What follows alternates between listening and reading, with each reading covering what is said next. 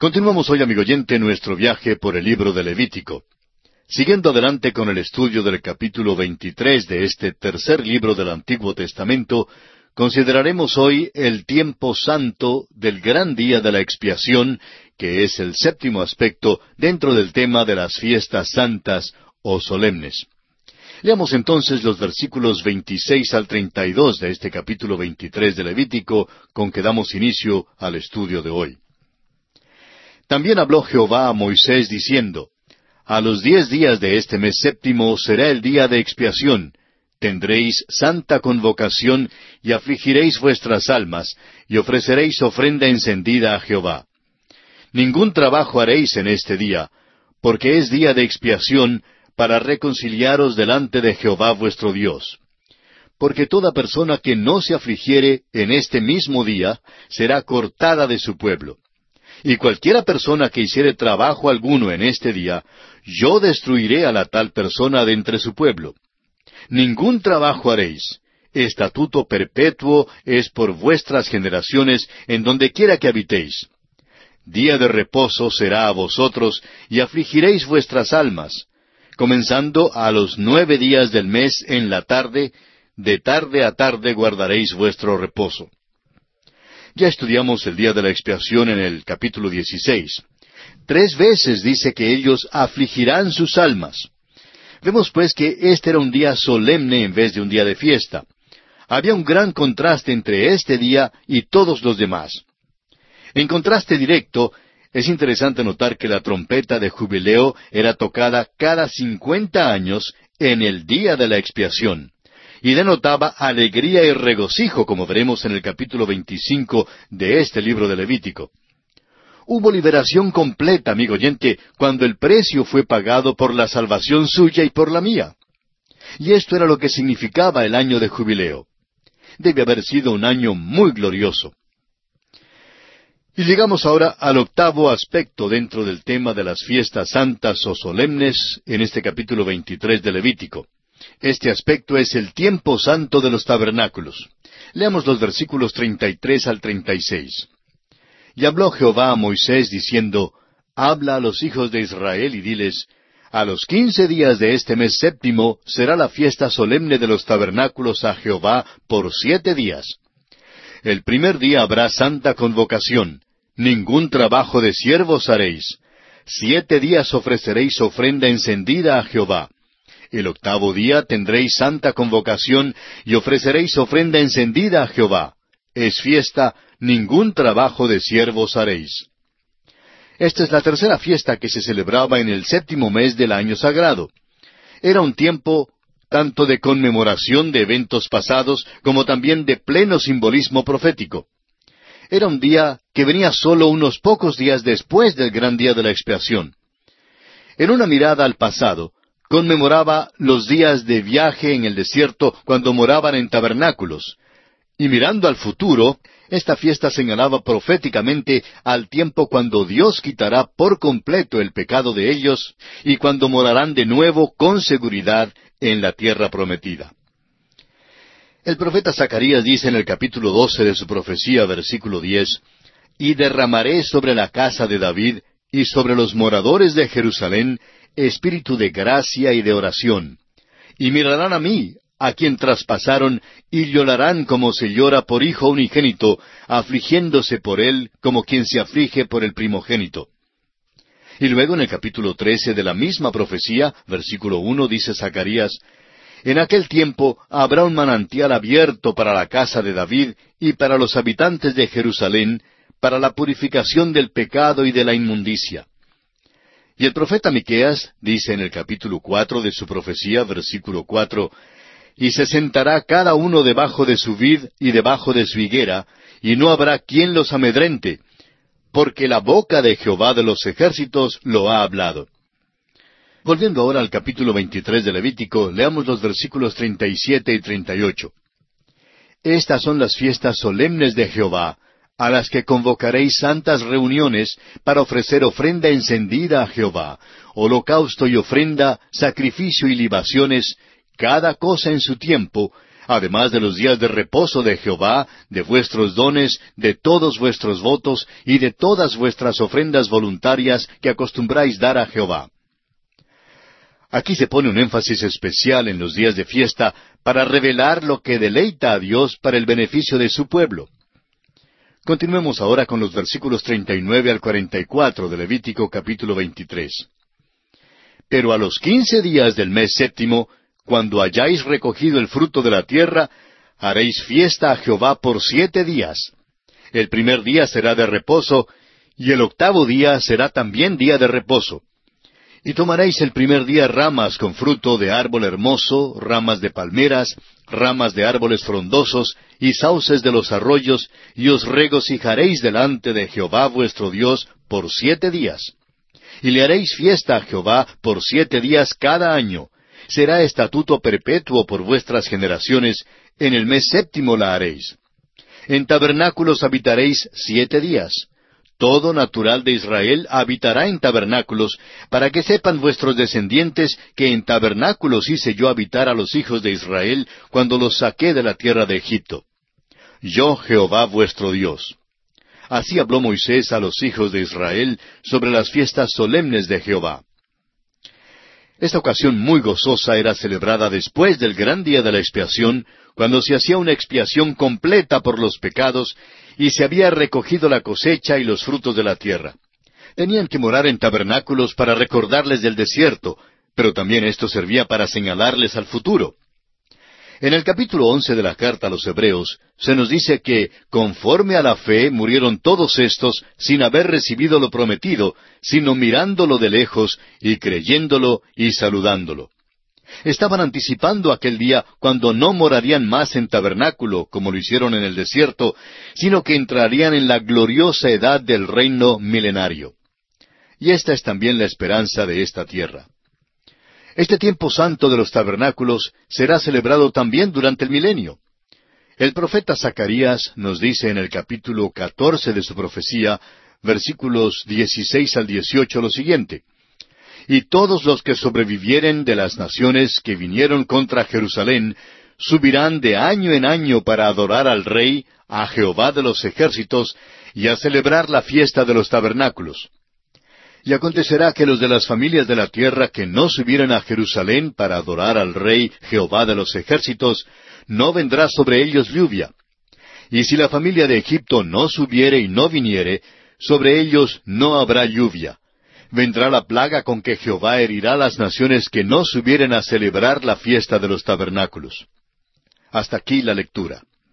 Y le aconsejamos que usted mismo lea todo el capítulo catorce de Zacarías. Esta fiesta no solo es profética del milenio, sino que señala también a la eternidad y al reino eterno.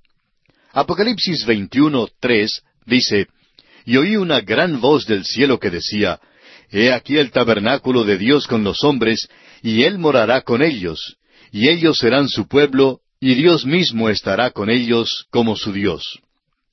Este es el cumplimiento de la gran fiesta de los tabernáculos.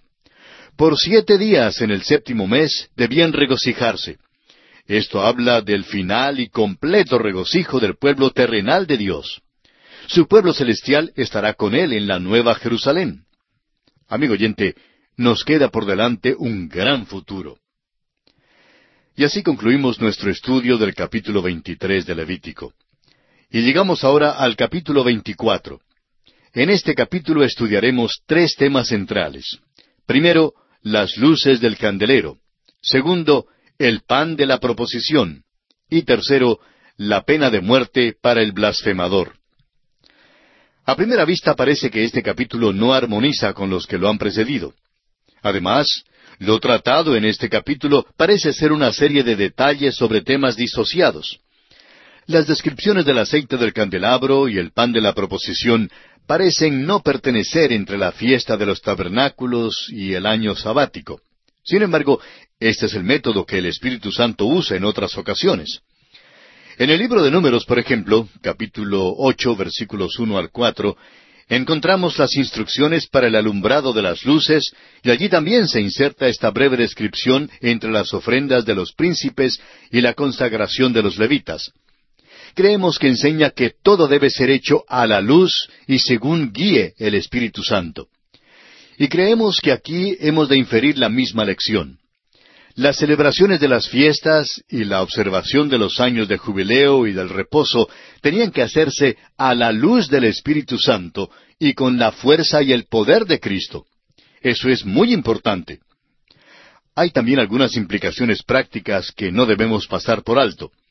El pueblo era quien debía suplir el aceite para el candelabro y la flor de harina para el pan de la proposición. Así Dios les hacía participantes en la provisión y en la adoración del tabernáculo. Ahora, la importancia del candelabro no puede ser pasada por alto. Sin duda era el cuadro más exacto y más hermoso de Cristo en todo el tabernáculo. Era de oro puro y de un acabado realmente bello, con sus siete brazos en forma de ramas de almendro. Dios, mediante algún milagro, podía haber suplido el aceite, la harina y el artificio para la mesa de la proposición y el candelabro. Sin embargo, Él quería que el pueblo participara. Creemos que así también debemos pensar en cuanto a la proclamación de la palabra de Dios por medio de estas transmisiones. Dios quiere que su pueblo se comprometa, se involucre en su obra. Amigo oyente, este no es el programa mío de ir a través de la Biblia. Deseo que sea el programa nuestro, de usted junto conmigo, para publicar la palabra de Dios. Es maravilloso tener un gran grupo de amigos que estén dispuestos a ayudarnos en la publicación de este glorioso mensaje. Todos los que aman la palabra de Dios deben involucrarse en su proclamación a otros. Dios dice, trae tú el aceite, trae tú la harina. En toda congregación o grupo de hermanos que se reúnen, siempre hay oportunidades para involucrarse en la obra del Señor. Simplemente abra usted los ojos y notará que siempre hay algo que usted puede hacer. Amigo oyente, necesitamos involucrarnos en la obra de Dios. Ahora notaremos que Aarón era el único encargado de las luces del candelabro y las mantenía ardiendo perpetuamente. Así lo encontramos en Éxodo capítulo treinta versículos siete y ocho, donde leemos Y Aarón quemará incienso aromático sobre él. Cada mañana cuando aliste las lámparas lo quemará. Y cuando Aarón encienda las lámparas al anochecer, quemará el incienso. Rito perpetuo delante de Jehová por vuestras generaciones. Es importante que veamos que hoy en día las lámparas están en manos de nuestro gran sumo sacerdote. Jesucristo ha dicho que Él es la luz del mundo. Antes de morir, les explicó a los suyos que los que creyesen en Él debían también ser la luz del mundo. El apóstol Pablo expresa la misma idea cuando dice en su carta a los Filipenses, capítulo dos, versículo quince, en medio de la cual resplandecéis como luminares en el mundo. En los capítulos uno y dos de Apocalipsis, el Señor Jesucristo, como nuestro gran sumo sacerdote, camina en medio de los candeleros hoy en día para mantenernos ardiendo. Echa el aceite que es la plenitud del Espíritu Santo, despabila la lámpara para que la luz arda más brillante, y quita la lámpara cuando rehúsa arder. Este es el pecado de muerte mencionado por el apóstol Juan en su epístola. Ahora, el segundo incidente histórico en todo el libro de Levítico se encuentra en este capítulo 24 vemos que un hijo de madre israelita y de padre egipcio blasfema. Este es otro ejemplo del problema y la dificultad que causaron los extranjeros que salieron de Egipto con el pueblo de Israel. Fueron los que causaron los mayores problemas y alborotos. Corresponden a quienes en la iglesia hoy en día creen que pueden gozar del mundo por una parte y servir a Dios por otra. Veamos ahora brevemente el bosquejo que seguiremos en nuestro estudio de este capítulo 24. En primer lugar, consideraremos el aceite de olivas para el candelero de oro, en los versículos uno al cuatro. En segundo lugar, la flor de harina para la mesa de la proposición, en los versículos cinco al nueve. Comencemos pues con el primer aspecto. El aceite de olivas para el candelero de oro. Leamos los primeros dos versículos de este capítulo veinticuatro de Levítico. Habló Jehová a Moisés diciendo, Manda a los hijos de Israel que te traigan para el alumbrado aceite puro de olivas machacadas, para hacer arder las lámparas continuamente. El pueblo de Israel tenía que suplir el aceite de olivas, y siendo que varias lámparas ardían continuamente de día y de noche, esto no era cosa pequeña. Esto daba a cada israelita, tanto como a los de la tribu de Leví, un interés personal en el servicio del tabernáculo. Ahora el aceite de olivas tenía que ser puro, libre de hojas y de cualquier impureza. Las olivas no debían ser pisadas, sino machacadas para producir el aceite de la mejor calidad. Siempre se usaba solo lo mejor porque el aceite habla del Espíritu Santo. Y aquí, amigo oyente, tenemos que detenernos por esta ocasión porque nuestro tiempo se ha agotado.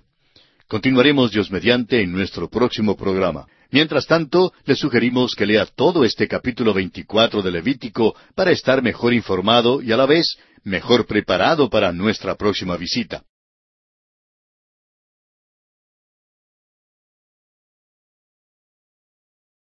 Continuamos hoy, amigo oyente, el viaje que estamos llevando a cabo por el libro de Levítico. En nuestro programa anterior comenzamos a considerar el aceite de olivas para el candelero de oro al entrar en nuestro estudio del capítulo 24 de este libro. Y decíamos que el pueblo de Israel tenía que suplir el aceite de olivas, y siendo que eran varias las lámparas que ardían continuamente de día y de noche, esto no era cosa pequeña. Pero esto daba a cada israelita, tanto como a los de la tribu de Leví, un interés personal en el servicio del tabernáculo. Ahora el aceite de olivas tenía que ser puro, libre de hojas y de cualquier impureza. Las olivas no debían ser pisadas, sino machacadas para producir el aceite de la mejor calidad. Siempre se usaba solo el mejor porque el aceite habla del Espíritu Santo. Comenzaremos hoy leyendo los versículos tres y cuatro de este capítulo veinticuatro de Levítico. Fuera del velo del testimonio, en el tabernáculo de reunión, las dispondrá Aarón desde la tarde hasta la mañana delante de Jehová. Es estatuto perpetuo por vuestras generaciones. Sobre el candelero limpio pondrá siempre en orden las lámparas delante de Jehová. Las lámparas tenían que permanecer encendidas perpetuamente mientras el tabernáculo estuviera levantado. Evidentemente, cuando marchaban por el desierto, no llevaban los candeleros encendidos. Notemos aquí que Aarón era el único que podía controlar el uso y el servicio del candelero. En Éxodo capítulo 30, versículos siete y ocho, encontramos estas palabras. Y Aarón quemará incienso aromático sobre él. Cada mañana cuando aliste las lámparas lo quemará. Y cuando Aarón encienda las lámparas al anochecer, quemará el incienso, rito perpetuo delante de Jehová por vuestras generaciones. Como dijimos en nuestro programa anterior, el Señor Jesucristo está caminando hoy en día en medio de los candeleros. Él es nuestro gran sumo sacerdote y creemos que Él nos va despabilando de vez en cuando. Él viene a nuestros corazones y vidas y a veces tiene que apagar una luz que da humo en lugar de luz. Y pasamos ahora a considerar la flor de harina para la mesa de la proposición. Leamos los versículos cinco al siete de Levítico capítulo veinticuatro. Y tomarás flor de harina y cocerás de ella doce tortas. Cada torta será de dos décimas de efa. Y las pondrás en dos hileras, seis en cada hilera, sobre la mesa limpia delante de Jehová. Pondrás también sobre cada hilera incienso puro, y será para el pan como perfume, ofrenda encendida a Jehová. La flor de harina debía ser suplida por el pueblo como también el aceite de olivas. Como el aceite habla del Espíritu Santo, así el pan habla de Cristo. El Señor Jesucristo dijo en Juan capítulo seis versículo treinta y cinco, Yo soy el pan de vida. El que a mí viene, nunca tendrá hambre, y el que en mí cree, no tendrá sed jamás. Flor de harina significa que era harina de trigo. El incienso era una especie de goma natural que el pueblo ofrecía como ofrenda. El pan habla de Cristo y el incienso habla de la maravillosa fragancia de su humanidad. Sigamos adelante ahora con los versículos ocho y nueve. Cada día de reposo lo pondrá continuamente en orden delante de Jehová, en nombre de los hijos de Israel, como pacto perpetuo. Y será de Aarón y de sus hijos, los cuales lo comerán en lugar santo, porque es cosa muy santa para él, de las ofrendas encendidas a Jehová por derecho perpetuo. El pan tenía que permanecer en la mesa por una semana. Tenía que ser cambiado en el día de reposo, día en que Aarón y sus hijos debían comer el pan viejo, pero dentro del lugar santo. Cuando David y sus hombres se encontraban en una situación de necesidad desesperada, Ahimelech les dio un poquito del pan de la mesa de la proposición para comer. Así lo encontramos en el primer libro de Samuel, capítulo 21, versículos cuatro al seis, donde leemos El sacerdote respondió a David y dijo No tengo pan común a la mano, solamente tengo pan sagrado, pero lo daré si los criados se han guardado a lo menos de mujeres. Y David respondió al sacerdote y le dijo En verdad las mujeres han estado lejos de nosotros ayer y anteayer cuando yo salí, ya los vasos de los jóvenes eran santos, aunque el viaje es profano. ¿Cuánto más no serán santos hoy sus vasos? Así el sacerdote le dio el pan sagrado, porque allí no había otro pan sino los panes de la proposición, los cuales habían sido quitados de la presencia de Jehová, para poner panes calientes el día que aquellos fueron quitados.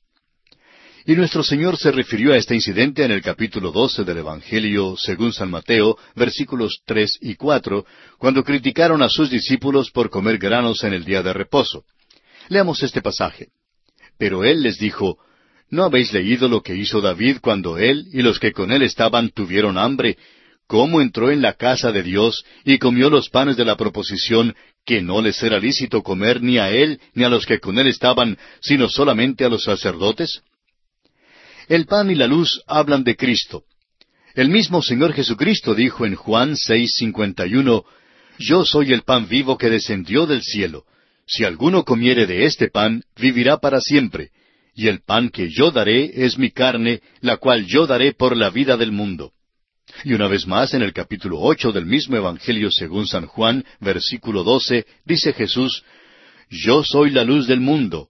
El que me sigue no andará en tinieblas, sino que tendrá la luz de la vida.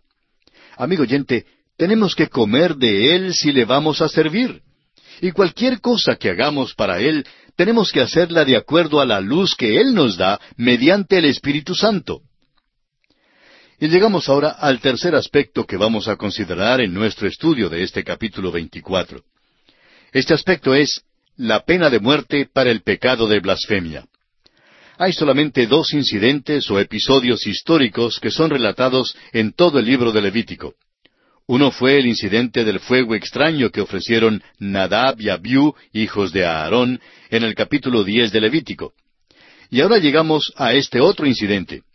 Parece estar completamente fuera de armonía con las instrucciones que se están dando aquí, pero tenemos que reconocer el hecho de que Dios está enseñando una gran lección objetiva en cuanto a la blasfemia.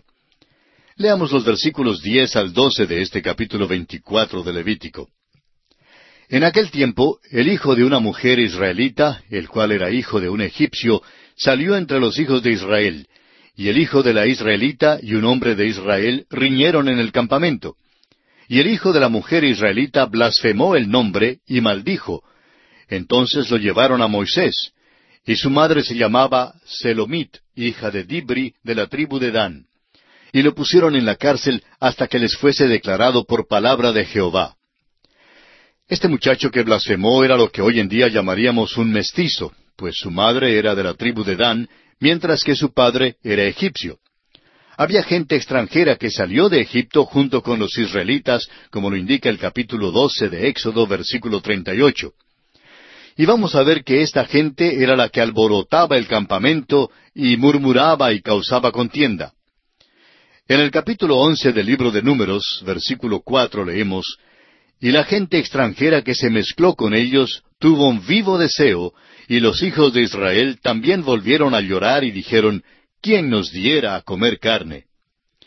Podemos ver por qué esta gente era la que causaba problemas. Cuando llegó el día en que los israelitas tenían que salir de Egipto para ir a la tierra prometida, Probablemente el padre egipcio se quedaría en Egipto, mientras que la madre israelita tenía que salir. Allí mismo pues surgía una separación. Esta es una de las razones por las cuales Dios le dijo a su pueblo en aquel entonces y le dice hoy en día que no debe haber matrimonio entre el creyente y el incrédulo. Ahora, esto no tiene nada que ver con la raza. Es malo que un creyente se case con un incrédulo, no importa cuál sea el color de su piel. Puede que sean del mismo color, pero aún así es malo que el creyente se case con un incrédulo. Amigo oyente, no soy yo quien digo esto, es Dios quien lo dice. Yo por mi parte nunca hubiera sabido que es malo si Dios no lo hubiera dicho. Pues bien, vemos aquí que desde el comienzo el hijo mestizo tiene problema. Tiene que hacer una decisión en cuanto a si debe seguir el camino del padre o el camino de la madre. El problema es que la decisión realmente nunca se hace en forma cabal. Seguro que hizo una decisión, pero luego en su mente surgió siempre la pregunta, ¿no habrá sido mejor haberme quedado con papá? Y así esta gente extranjera siempre tenía este interrogante por delante. En primer lugar, era una decisión muy difícil salir de Egipto. Y luego sus pensamientos constantemente se volvían a Egipto, y entonces, cuando tenían que hacer algún trabajo difícil, ellos eran los primeros en quejarse. En nuestros días, también, amigo oyente, tenemos este mismo tipo de personas en la iglesia. Hay el incrédulo en la iglesia que quiere meter un pie en la iglesia y el otro en el mundo.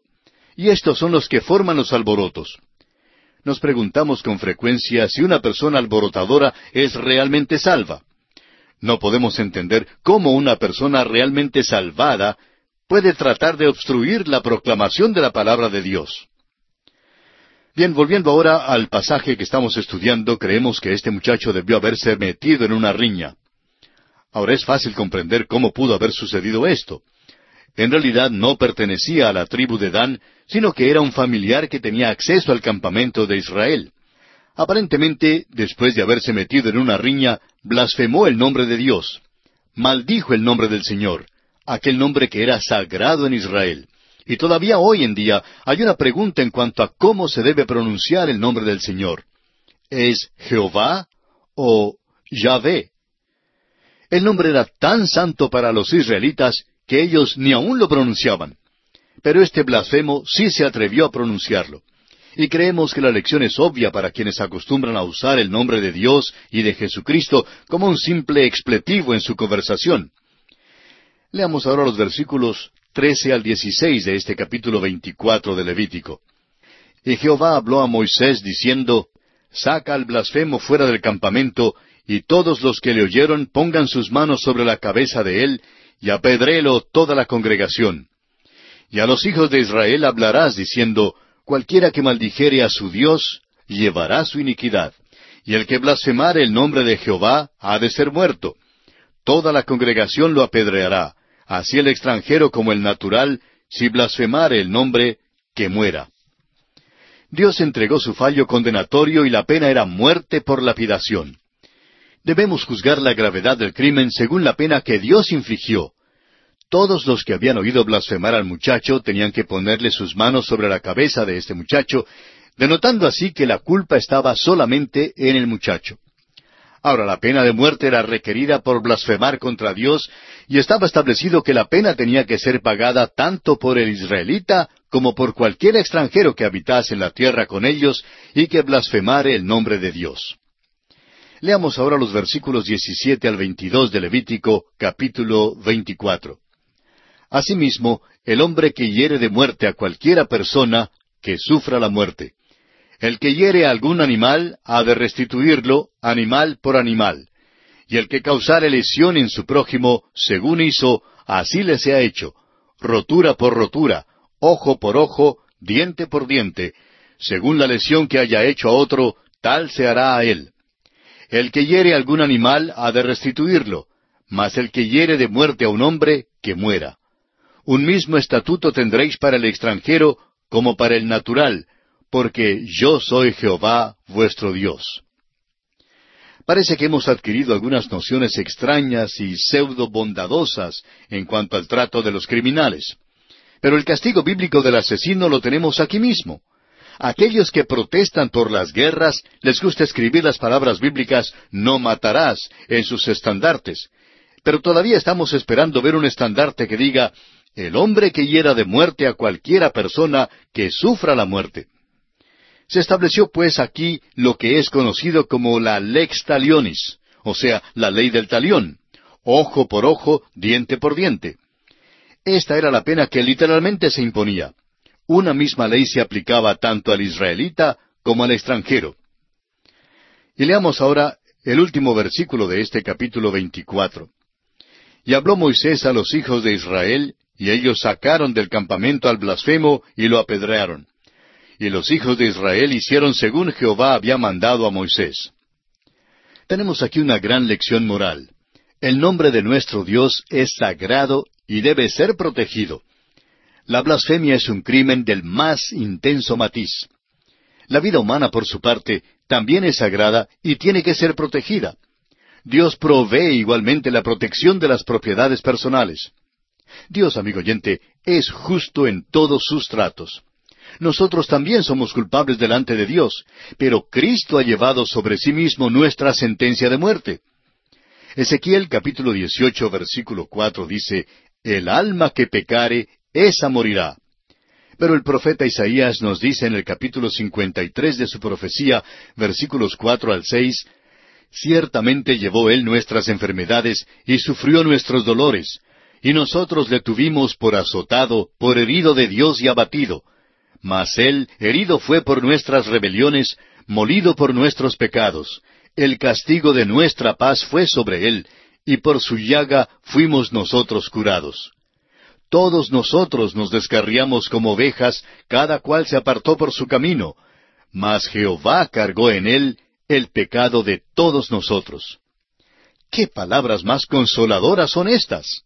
Sí, amigo oyente, Dios cargó en su Hijo, Jesucristo, el pecado suyo y el pecado mío. Y todo lo que usted tiene que hacer ahora es abrir las puertas de su corazón a Jesucristo, el Hijo eterno de Dios, y recibirle como su Salvador personal.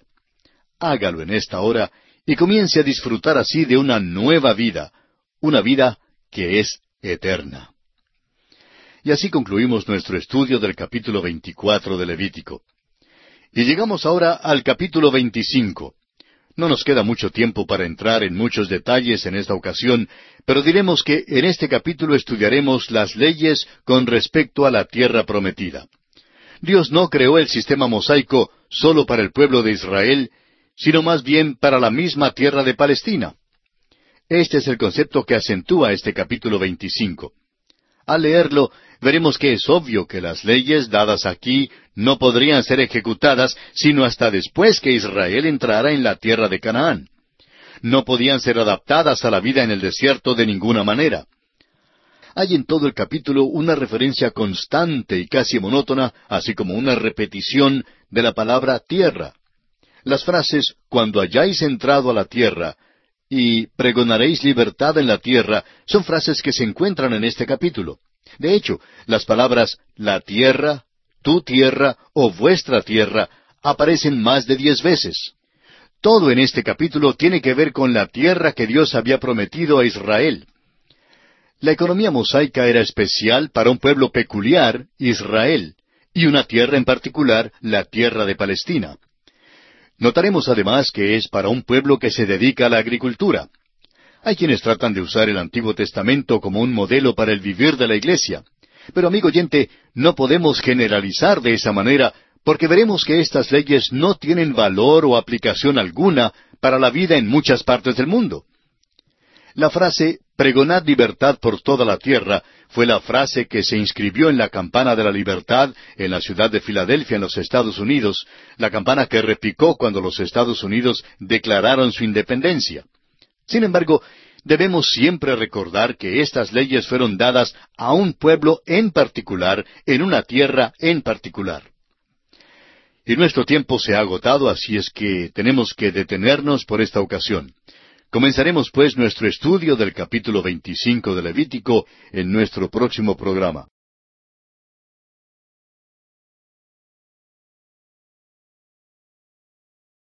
Continuamos hoy, amigo oyente, nuestro estudio del libro de Levítico.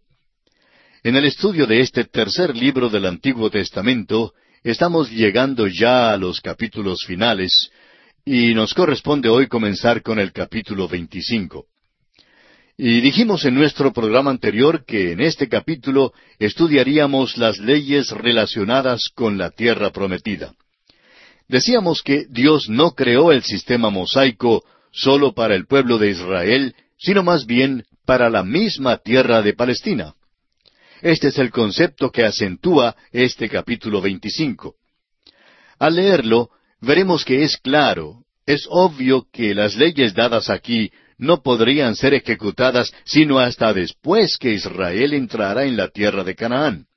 No podían ser adaptadas a la vida en el desierto de ninguna manera. Hay en todo el capítulo una referencia constante y casi monótona, así como una repetición de la palabra tierra. Las frases cuando hayáis entrado a la tierra y pregonaréis libertad en la tierra son frases que se encuentran en este capítulo. De hecho, las palabras la tierra, eh, tu tierra o vuestra tierra aparecen más de diez veces. Todo en este capítulo tiene que ver con la tierra que Dios había prometido a Israel. La economía mosaica era especial para un pueblo peculiar, Israel, y para una tierra en particular, la tierra de Palestina. Notaremos además que es para un pueblo que se dedica a la agricultura. Hay quienes tratan de usar el Antiguo Testamento como un modelo para el vivir de la iglesia. Pero amigo oyente, no podemos generalizar de esta manera porque veremos que estas leyes no tienen valor o aplicación alguna para la vida en muchas partes del mundo. La frase pregonad libertad por toda la tierra es la frase que se inscribió en la campana de la libertad en la ciudad de Filadelfia, en los Estados Unidos, la campana que repicó cuando los Estados Unidos declararon su independencia. Sin embargo, debemos siempre recordar que estas leyes fueron dadas a un pueblo en particular, en una tierra particular definida. Ahora uno no puede leer el libro de Levítico y mucho menos toda la Biblia sin notar la repetida ocurrencia del número siete. Es el número que se usa para denotar cabalidad o entereza. No significa perfección en todos los casos, sino que denota entereza, es decir, que no falta nada, está completo. Hay una relación definida entre el frecuente uso del número siete en este libro de Levítico con la manera en que se usa el número siete en el libro de Apocalipsis. Ambos libros lo usan de una manera estructural. El tiempo se dividía en siete tanto para los calendarios civiles como los ceremoniales. Tenemos el séptimo día, la séptima semana, el séptimo mes y el séptimo año. El calendario estaba relacionado con los tiempos de reposo y el código levítico se movía según ruedas de siete siglos. Y esto es lo que ocurre una vez más en el libro de Apocalipsis. Dios reposó en el séptimo día no porque estaba cansado, sino porque había terminado la creación en seis días y su obra estaba completa. El día de reposo quedó como la unidad fundamental para la medida del tiempo, y desde allí surgieron unidades más y más expansivas para medir el tiempo. Estudiaremos, pues, las leyes relacionadas con la tierra prometida bajo los siguientes aspectos. Primero, el año de reposo, en los versículos uno al siete. En segundo lugar, el año de jubileo en los versículos ocho al veinticuatro. En tercer lugar, la redención de propiedad en los versículos veinticinco al treinta y cuatro. Y en cuarto y último lugar, la redención de personas en los versículos treinta y cinco al cincuenta y cinco. Comencemos pues con el primer aspecto, el año sabático, o sea, el año de reposo. Leamos el primer versículo de este capítulo 25 de Levítico. Jehová habló a Moisés en el monte de Sinaí diciendo, Ahora, primero debemos notar que esto nos trae una vez más al monte Sinaí. Son instrucciones que debían ser puestas en práctica una vez que entrasen en la tierra prometida. Recuerde usted que Dios había hablado desde el tabernáculo en Levítico capítulo uno versículo uno. Leamos ahora el versículo dos de este capítulo veinticinco habla a los hijos de Israel y diles, Cuando hayáis entrado en la tierra que yo os doy, la tierra guardará reposo para Jehová. Esto es asombroso. Hay un día de reposo para la tierra, así como lo hay para el hombre. El séptimo día data del tiempo de la creación, cuando Dios reposó de sus trabajos, porque su obra de creación estaba completa. El sábado significa reposo, y en su significado final se refiere al reposo de la redención. Esto es lo que significa en Hebreos, donde no se refiere a un día, sino al reposo final de la redención. Dice el escritor a los Hebreos en el capítulo cuatro, versículos nueve al once, Por tanto, queda un reposo para el pueblo de Dios, porque el que ha entrado en su reposo también ha reposado de sus obras como Dios de las suyas. Procuremos, pues, entrar en aquel reposo para que ninguno caiga en semejante ejemplo de desobediencia. La palabra reposo en estos versículos significa literalmente guardando un día de reposo. Es obvio en estos días de agricultura científica que el dejar descansar la tierra durante el séptimo año era bueno para la tierra. También era un reposo para los que cultivaban la tierra, aunque podrían seguir desempeñando ciertos deberes necesarios. Este año sabático para la tierra era para librar al israelita de la codicia.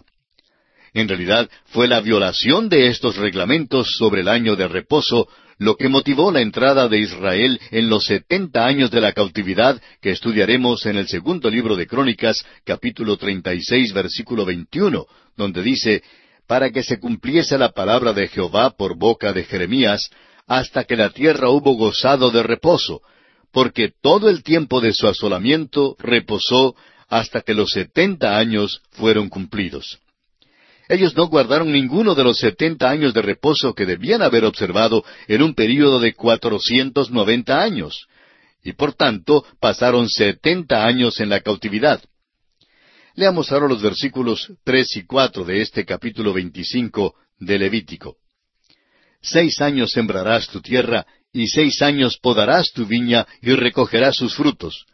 Pero el séptimo año la tierra tendrá descanso, reposo para Jehová, no sembrarás tu tierra, ni podarás tu viña. Este versículo aclara sin lugar a dudas que el año sabático estaba relacionado directamente con la tierra. Debían sembrar los campos y cortar sus viñas por seis años, pero entonces no debían sembrar ni cortar nada durante todo el séptimo año. Hay una maldición sobre la tierra tanto como sobre el hombre, y esta es que por el sudor del rostro es que se saca el pan de la tierra. Pero la Biblia dice que habrá un día cuando la maldición será levantada de la creación. Veamos lo que nos dice a este respecto Isaías en el capítulo treinta y cinco de su profecía, versículos uno y dos. Se alegrarán el desierto y la soledad, el yermo se gozará y florecerá como la rosa. Florecerá profusamente, y también se alegrará y cantará con júbilo. La gloria del Líbano le será dada, la hermosura del Carmelo y de Sarón. Ellos verán la gloria de Jehová, la hermosura del Dios nuestro. Y también el apóstol Pablo en su carta a los Romanos capítulo ocho versículos veinte al veintidós dice, Porque la creación fue sujetada a vanidad no por su propia voluntad, sino por causa del que la sujetó en esperanza, porque también la creación misma será libertada de la esclavitud de corrupción a la libertad gloriosa de los hijos de Dios. Porque sabemos que toda la creación gime a una, y a una está con dolores de parto hasta ahora. En la región del sur de los Estados Unidos, por ejemplo, han aprendido, después de muchas penurias, que uno debe dejar descansar la tierra. Fue mucha la tierra que se echó a perder al sembrarla de algodón todos los años. El año sabático en realidad era un buen principio agrícola que Dios le dio al pueblo de Israel. Y es muy interesante que Dios lo sabe todo en cuanto a la labranza, ¿no le parece? Leamos ahora los versículos cinco al siete de este capítulo veinticinco de Levítico. Lo que de suyo naciere en tu tierra segada, no lo segarás, y las uvas de tu viñedo no vendimiarás. Año de reposo será para la tierra. Mas el descanso de la tierra te dará para comer a ti, a tu siervo, a tu sierva, a tu criado y a tu extranjero que morare contigo, y a tu animal y a la bestia que hubiere en tu tierra, será todo el fruto de ella para comer. Esto muestra cómo las necesidades físicas del pueblo eran suplidas durante el año sabático. La tierra era tan fértil que no era necesario sembrar cada año. En el valle del Éufrates, en los días de Abraham, la fertilidad era tal que ni se necesitaba sembrar. El grano crecía sin sembrarlo la tierra en Israel producía lo suficiente como para suplir las necesidades del dueño del terreno, de sus siervos y del extranjero. Aún el ganado podría sobrevivir y probablemente engordaba muy bien al apacentar en la tierra no cultivada. Dios cuidó tanto al hombre como al animal, al israelita como al extranjero, al rico como al pobre, durante todo el año de reposo. Todos tenían lo suficiente para comer. Sin embargo, era prohibido en ese año recoger la cosecha para venderla en el mercado.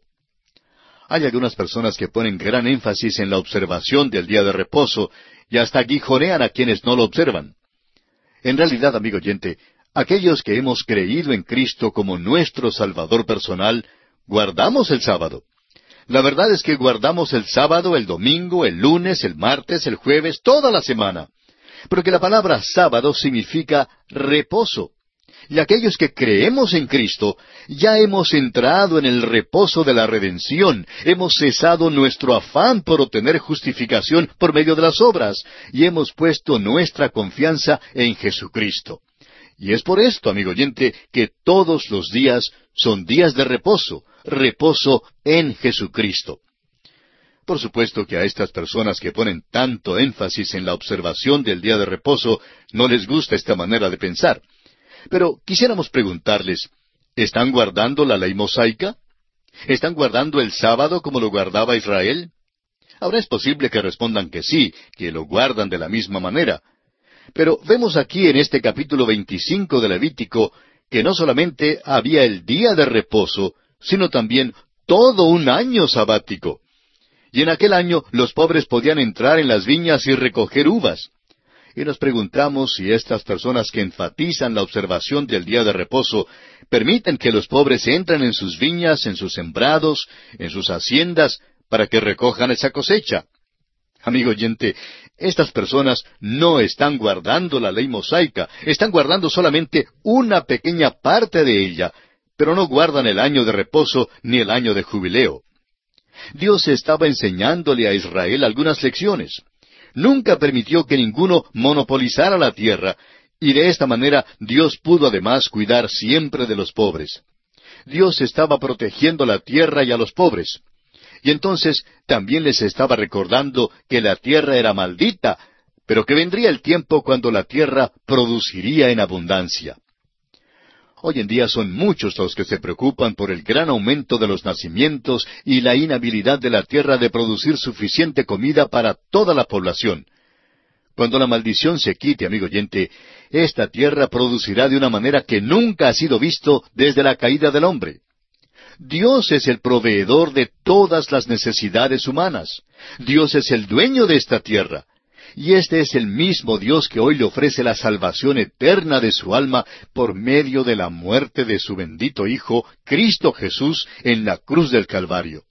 Acuda, pues, amigo oyente, ahora mismo al Hijo de Dios y acéptele en su corazón como su todo y suficiente Salvador.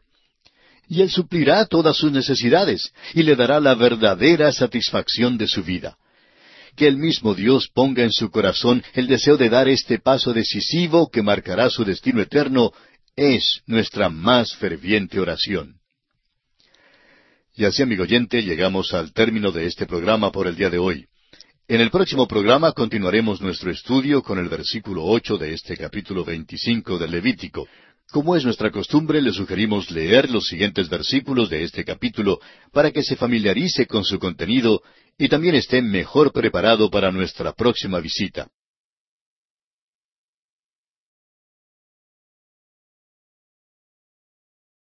Continuamos hoy, amigo oyente, el viaje que estamos llevando a cabo por el libro de Levítico. Prosiguiendo con este estudio del capítulo 25 de este libro, llegamos al año del jubileo. Leamos pues el versículo ocho.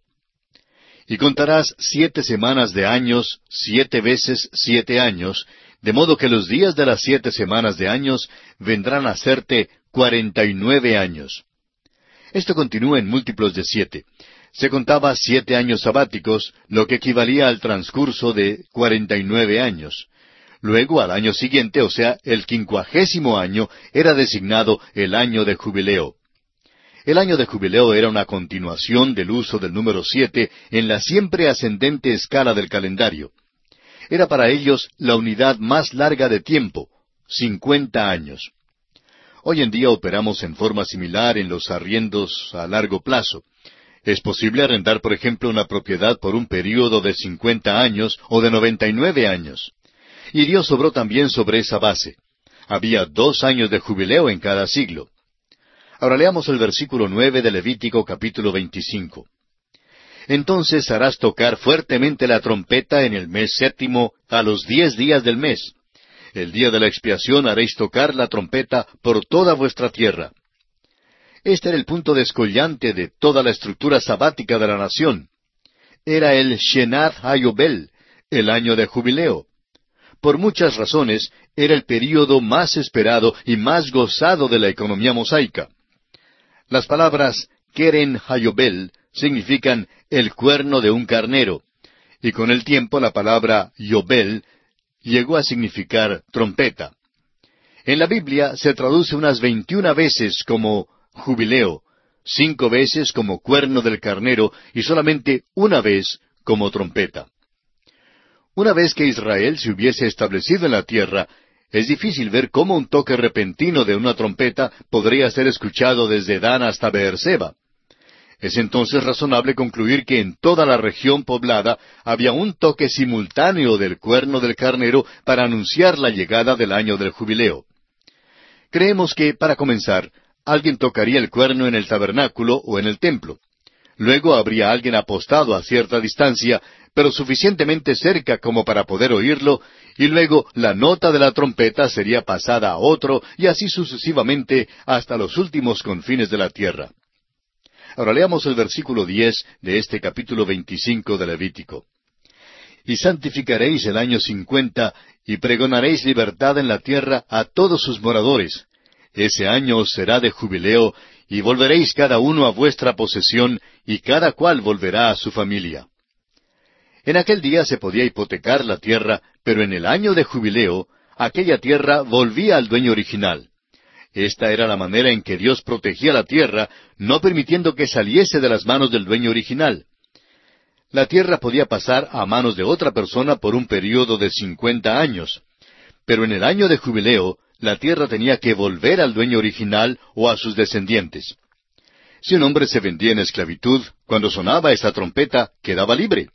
En ese día las cadenas y los grillos eran rotos. Y así también somos librados nosotros hoy en día.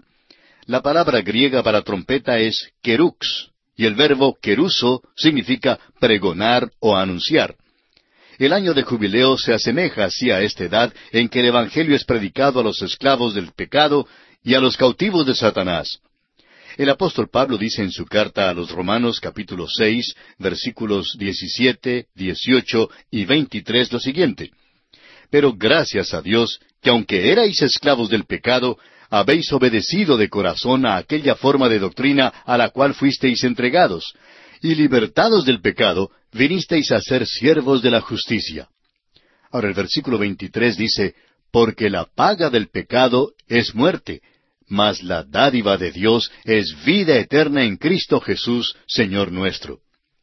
Y también el apóstol Juan en su primera carta, capítulo cinco, versículo diecinueve, dice, Sabemos que somos de Dios y el mundo entero está bajo el maligno. Y el Señor Jesucristo mismo dijo en el Evangelio según San Juan, capítulo ocho, versículo treinta y dos, y conoceréis la verdad, y la verdad os hará libres. Y luego en el versículo treinta y seis dice, Así que si el Hijo os libertare, seréis verdaderamente libres. En el año de jubileo todos quedaban libres. Todas las hipotecas eran canceladas. Cuando usted viene a Jesucristo, amigo oyente, la cuestión del pecado se arregla completamente. Cristo ya pagó la pena. Todo está arreglado y usted es libre, verdaderamente libre. El apóstol Pablo dice en su carta a los Romanos capítulo seis versículo veintidós Mas ahora que habéis sido libertados del pecado y hechos siervos de Dios, tenéis por vuestro fruto la santificación y como fin la vida eterna. Y en su carta a los Gálatas capítulo cinco versículo uno dice Estad pues firmes en la libertad con que Cristo nos hizo libres, y no estéis otra vez sujetos al yugo de esclavitud. En cuanto a esto, es interesante notar las palabras que habló nuestro Señor Jesucristo en la sinagoga de Nazaret, que se encuentran registradas en el capítulo cuatro del Evangelio según San Lucas, versículos diecisiete al veintiuno, donde leemos Y se le dio el libro del profeta Isaías, y habiendo abierto el libro, halló el lugar donde estaba escrito El Espíritu del Señor está sobre mí, por cuanto me ha ungido para dar buenas nuevas a los pobres. Me ha enviado a sanar a los quebrantados de corazón, a pregonar libertad a los cautivos y vista a los ciegos, a poner en libertad a los oprimidos, a predicar el año agradable del Señor. Y enrollando el libro, lo dio al ministro y se sentó. Y los ojos de todos en la sinagoga estaban fijos en él, y comenzó a decirles, Hoy se ha cumplido esta escritura delante de vosotros. Note usted, para dar buenas nuevas a los pobres. Eso significa pregonarlas y proclamarlas. ¿No es este el año de jubileo? ¿No es este el año para sanar a los quebrantados de corazón, para pregonar libertad a los cautivos y para poner en libertad a los oprimidos? Es posible que el cumplimiento final del año de jubileo ocurra durante el reinado milenario de Jesucristo, ya que es un período de tiempo que se relacionará directamente con la nación de Israel. Y quisiéramos estimularle, amigo oyente, a que lea las profecías sobre el milenio que se encuentran en Isaías, capítulos once, treinta y cinco y cuarenta. También en Jeremías, capítulo veintitrés. En Miqueas, capítulo cuatro. Y en Apocalipsis, capítulo 20. Creemos que es importante que usted se informe de estas profecías, así es que vamos a repetir estos capítulos para que usted los anote con todo cuidado y pueda leerlos. Las profecías sobre el milenio se encuentran en Isaías capítulos 11, 35 y 40. En Jeremías capítulo 23. En Miqueas capítulo 4. Y en Apocalipsis capítulo 20. Muy bien, volviendo ahora al capítulo 25 de Levítico que estamos estudiando, leamos los versículos 11 y 12. El año cincuenta os será jubileo. No sembraréis, ni segaréis lo que naciere de suyo en la tierra, ni vendimiaréis sus viñedos, porque es jubileo. Santo será a vosotros. El producto de la tierra comeréis. El año de jubileo siempre ocurría después de un año sabático, un año en que la tierra permanecía sin cultivar. Dios le prometió a Israel proveer todas sus necesidades en forma providencial, pero tenían que obedecer, y entonces si obedecían, Dios proveería. Llegamos ahora a una sección que comprende los versículos 13 hasta el 24, y que explica que toda la propiedad y todos los bienes debían ser devueltos a su dueño original. Esto prevenía que cualquier individuo o grupo llegase a tomar posesión de grandes extensiones de la tierra, mientras que los demás caían en la pobreza. El año de jubileo, pues, servía para preservar una balanza en Israel. Este era el plan de Dios. Dios retenía su derecho de propiedad sobre la tierra e Israel la ocupaba a perpetuidad. Dios prometió su bendición sobre el pueblo de Israel. Prometió bendecir su tierra en forma especial en el sexto año, no debían sembrar de nuevo sino hasta el octavo año, debiendo comer del añejo de la tierra hasta el noveno año, cuando la tierra produjera de nuevo. Dios lo aclara muy bien en el versículo 23 cuando dice, La tierra no se venderá a perpetuidad, porque la tierra mía es. Y pasamos ahora a considerar la redención de la propiedad. Leamos los versículos 25 al 28 de Levítico capítulo 25. Cuando tu hermano empobreciere y vendiere algo de su posesión, entonces su pariente más próximo vendrá y rescatará lo que su hermano hubiere vendido. Y cuando el hombre no tuviere rescatador y consiguiere lo suficiente para el rescate, entonces contará los años desde que vendió y pagará lo que quedare al varón a quien vendió y volverá a su posesión. Mas si no consiguiere lo suficiente para que se la devuelvan, lo que vendió estará en poder del que lo compró hasta el año del jubileo y al jubileo saldrá y él volverá a su posesión. Transcurría un tiempo bastante largo entre un año de jubileo y otro, es decir, cincuenta años. Ahora, si un hombre perdía su propiedad un poco después de un año de jubileo, había la posibilidad de que no estuviera vivo para gozarse de ella la próxima vez que viniera un año de jubileo. Por tanto, Dios hizo otra provisión para poder recobrar la tierra. Si había un pariente rico, le era posible redimir la propiedad si estaba dispuesto a hacerlo, y luego la tierra podría ser restaurada a su dueño original. Esto dependía, claro está, de la buena voluntad del pariente. Esta ley del pariente redentor es la que veremos en vigencia en el libro de Ruth.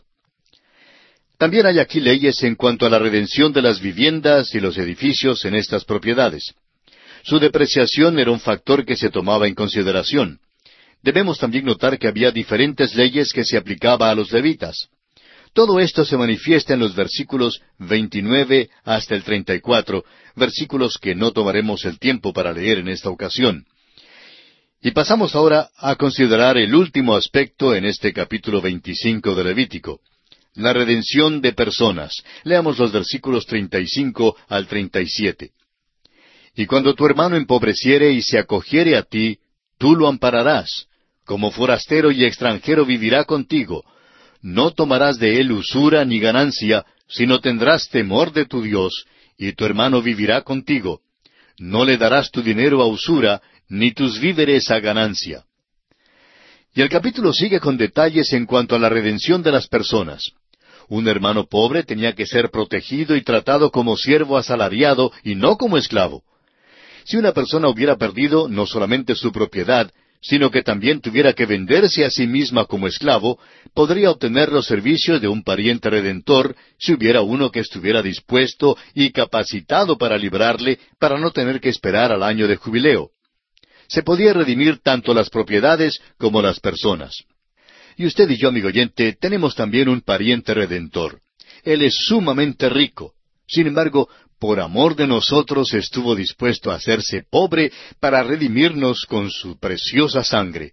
Ha redimido no solamente nuestras personas, sino que también ya ha pagado el precio de la maldición de esta tierra, la que también será redimida de la maldición que ahora pesa sobre ella, como lo dice el apóstol Pablo en su carta a los Romanos capítulo ocho, versículos veintiuno al veintitrés, donde dice porque también la creación misma será libertada de la esclavitud de corrupción a la libertad gloriosa de los hijos de Dios. Porque sabemos que toda la creación gime a una, y a una está con dolores de parto hasta ahora, y no solo ella, sino que también nosotros mismos, que tenemos las primicias del Espíritu, nosotros también gemimos dentro de nosotros mismos, esperando la adopción, la redención de nuestro cuerpo. Amigo oyente, la ley del pariente redentor señala hacia nuestro Señor Jesucristo, quien es nuestro pariente redentor. Y permítame terminar este capítulo 25 de Levítico, amigo oyente, diciendo que Cristo Jesús es mi pariente redentor. ¿Es Él su pariente redentor? Solo usted, amigo oyente, y Dios conocen la respuesta. Y llegamos ahora al capítulo 26 de Levítico. En este capítulo estudiaremos las condiciones sobre las cuales Israel ocupa y se goza de la tierra prometida. Este es un capítulo maravilloso. Es una historia profética que abarca toda su ocupación de aquella tierra hasta la hora presente y da las condiciones futuras sobre las cuales se ocupará la tierra. Esta sección ocupa una relación peculiar en cuanto al resto del libro de Levítico. No hay grandes lecciones ni cuadros espirituales aquí, sino que tenemos más bien la palabra directa de Jehová a la nación de Israel con respecto a su futuro. Es una sección profética en el sentido de que es historia escrita de antemano. Y es una sección que revela la base sobre la cual Israel entró y ocupó la tierra de Canaán. Este es un capítulo de condiciones. La palabra sí, es decir, la palabra condicional sí, ocurre varias veces y tiene que ver con las condiciones impuestas para la ocupación de la tierra. Tenemos también aquí una larga lista de promesas que Dios les daría y haría por ellos. Dios actuaría y reaccionaría según la respuesta de ellos a las condiciones impuestas. Dios les dio la tierra, pero su ocupación estaba determinada por la respuesta de ellos a las condiciones establecidas por Dios.